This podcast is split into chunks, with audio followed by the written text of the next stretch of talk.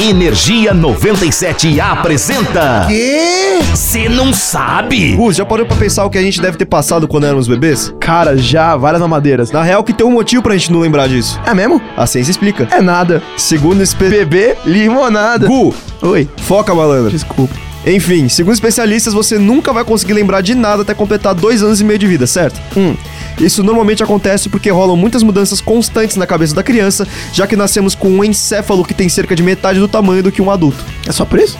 Na real, que não é tão simples assim. Na verdade, a gente registra tudo que acontece conosco, só que de outra maneira, em um outro contexto, com outras referências. E como a gente registrou dessa forma, essa informação vira uma que não podemos mais acessar quando adquirimos a linguagem e interpretamos o mundo com outros métodos. Ô- Correto, meu Ô, querido? louco, tô impressionado.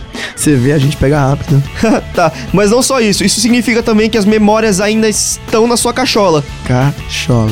mas você não vai conseguir lembrar delas, mas a memória dela ainda vai te influenciar em outras experiências futuras. Meio quando você ganha um dog com um ano de vida, você não consegue identificar direito o que sentiu, mas as consequências afetivas disso vão ser importantes para suas próximas relações na vida. Nossa, José, que culto.